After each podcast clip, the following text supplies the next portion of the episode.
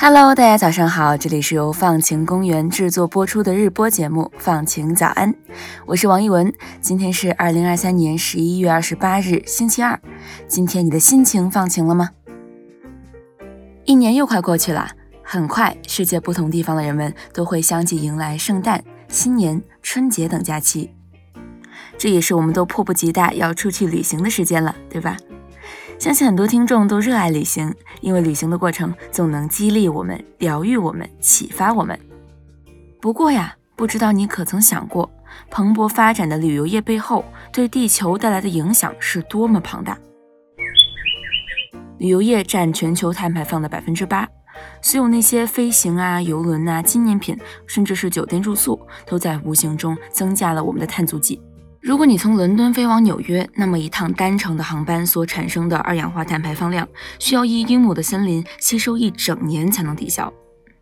而那些我们在度假时住的酒店和民宿，也是碳排放的大户。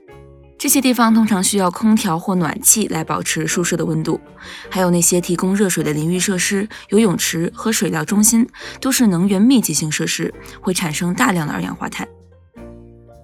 更不用说我们在旅行时的饮食了。全球温室气体排放的四分之一来自食品生产，这包括从种植到烹饪的所有过程，还有那些从远处进口的食品，像是在太平洋岛屿的旅游业，有百分之八十的食品是从海外进口的。我们在旅行时通常会放纵自己吃的更多，这无疑增加了我们的碳足迹。我们旅游时点菜也会点的比较多，可能会吃不完。当食物被浪费时，这意味着其生产过程中产生的所有排放都是不必要的。全球不到一半的餐厅会将厨余堆肥，而当厨余在垃圾场分解时，会产生甲烷，这种温室气体比二氧化碳影响更大。再来就是我们的购物习惯，我们总是喜欢买一些冰箱贴呀、帽子或其他小饰品回家，但你知道吗？这些纪念品在到达你手中之前，可能已经跨越了好几个国家。想象一下，一件在纽约出售的 T 恤。它的原材料棉花可能来自中国，然后被运到越南制造，最后又被空运到纽约出售。这样的生产过程碳排放量是巨大的。现在旅游业已经基本恢复到疫情前的水平。那么问题来了，我们在享受旅游的同时，如何能做出对地球更友好的选择呢？在今天的节目里呀，我们想要介绍永续旅游这个概念。永续旅游现在已经成了一种越来越流行的观光方式。简单来说，永续旅游就是在考虑到目前和未来的经济社会和环境影响之后，实践可以满足游客、产业、环境和当地社区需求的旅游方式。一项调查显示，百分之五十的年轻人重视在舒适旅行和减少碳足迹之间找到平衡，而百分之五十七的成年人愿意支付更多费用，让自己的旅行更为永续。二零一七年，联合国教科文组织定下了国际永续旅行发展年，并提出了三个指标给旅游业者：第一是实践友善的环境行动；第二是保护文化与自然遗产；第三是为当地社区提供社会与经济利益。我们在规划旅行时，也可以参考这些指标来选择我们的住宿地点以及各项体验活动。比如啊，我们先从交通方面看。近年来，欧洲已经掀起了一股舍弃飞机和汽车，改搭火车旅游的风潮。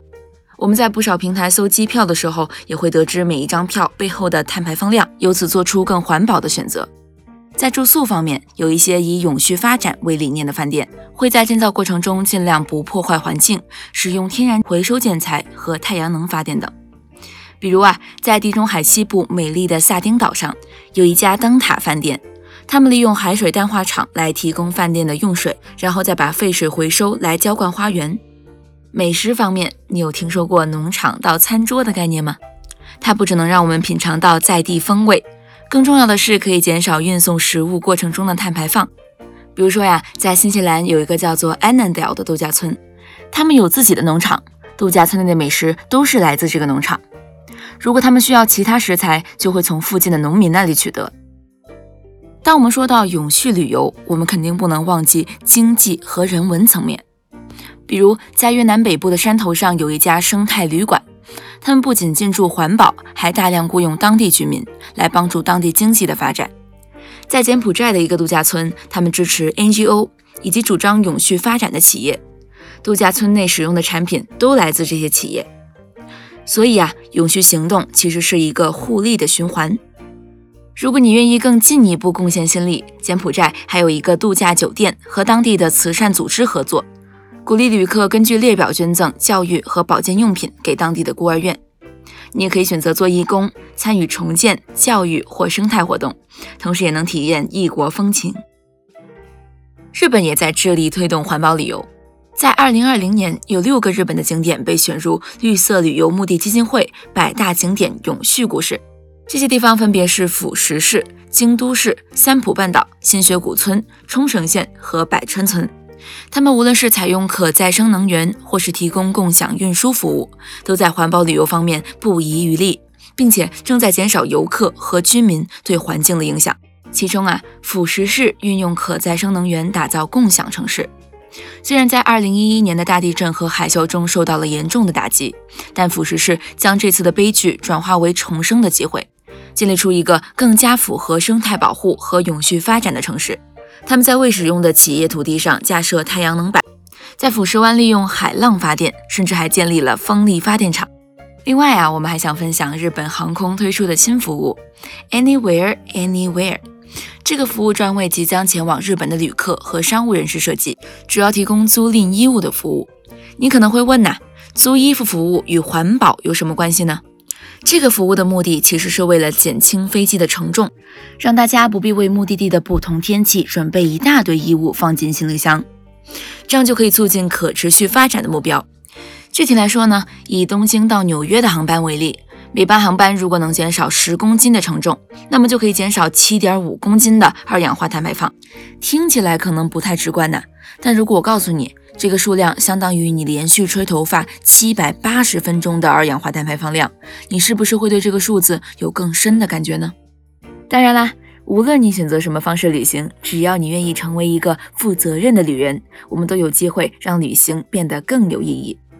也许啊，当你在这些绿色旅游景点享受你的假期时，你会发现你在旅行的同时也在帮助地球。这种感觉相信会让你的假期更加美妙。假期来啦，来一趟不内疚的旅游，散散心吧。上面这个关于环保旅游的故事来自我们团队的 Ella。接下来就是今天的改变自己的一百件小事环节。在这个环节里面，我们来为大家在生活中遇到的具体问题寻找解法。今天分享内容来自我们团队的祝福。我们经常会在生活中遇到家人或者朋友们心情低落的时候，这种时候我们往往会关心他们，也希望他们能够走出这种情绪不好的状态。但是呢，我们却可能在表达同理心和支持时感到手足无措，不知道应该说些什么。那么，如何才能更好地表达自己的同理心，让家人朋友们感受到我们的理解和支持呢？社会企业家 Gwen E. Wang 在 TED 的演讲中分享了一些帮助我们提高和表达同理心的步骤。首先，第一步就是告诉对方你看到了他的挣扎和痛苦，同时让他们知道你想更多的了解他们正在经历的事情。你可以从简单的“你还好吗”开始。或者真诚的问对方：“你最近看起来心情不太好，可以告诉我发生了什么吗？”然后我们要做的就是认真倾听他们要说的话，在倾听的时候，不要试图灌输很有道理但没有什么感情的鸡汤，告诉他们该怎么做，或者妄图用一些大家都懂的道理让对方变得振作起来。这个时候，我们应该做的就是安静的倾听，在对方悲伤的时候，表达我们同时感受到的痛苦和难过。最后，虽然我们没有必要给出什么建议或者做出评价，但是我们可以做的就是给出自己第三方的观察结果。比如说，如果你的朋友感到在工作中遇到了什么挫折，想要放弃的时候，你可以根据自己平时的观察告诉他：每当你谈论你如何开展并完成这项任务的时候，你都会变得更积极和兴奋。你在工作中还有这样的感觉吗？当人们感到情绪低落的时候，提醒他们自己可能注意不到的积极品质，可能会对他们有所帮助。但是切记，观察要简短，而且要把注意力集中在他们自己，还有他们的经历和情感上，而不是聚焦在我们自己身上。无论如何，我们要做的就是告诉对方，我们永远是站在他们的阵营，设身处地的为他们着想和考虑的。如果大家还有其他可以更好的表达自己的关心的方式，可以在评论区和我们其他的听友一起分享哦。好啦，到这里，本期放晴早安就要结束啦。希望你喜欢环保旅游的故事，还有关于如何表达同理心的建议。期待大家在小宇宙留言互动，也可以在苹果播客给我们五星好评。我们会在每周五选择分享和回应大家的一些评论呢。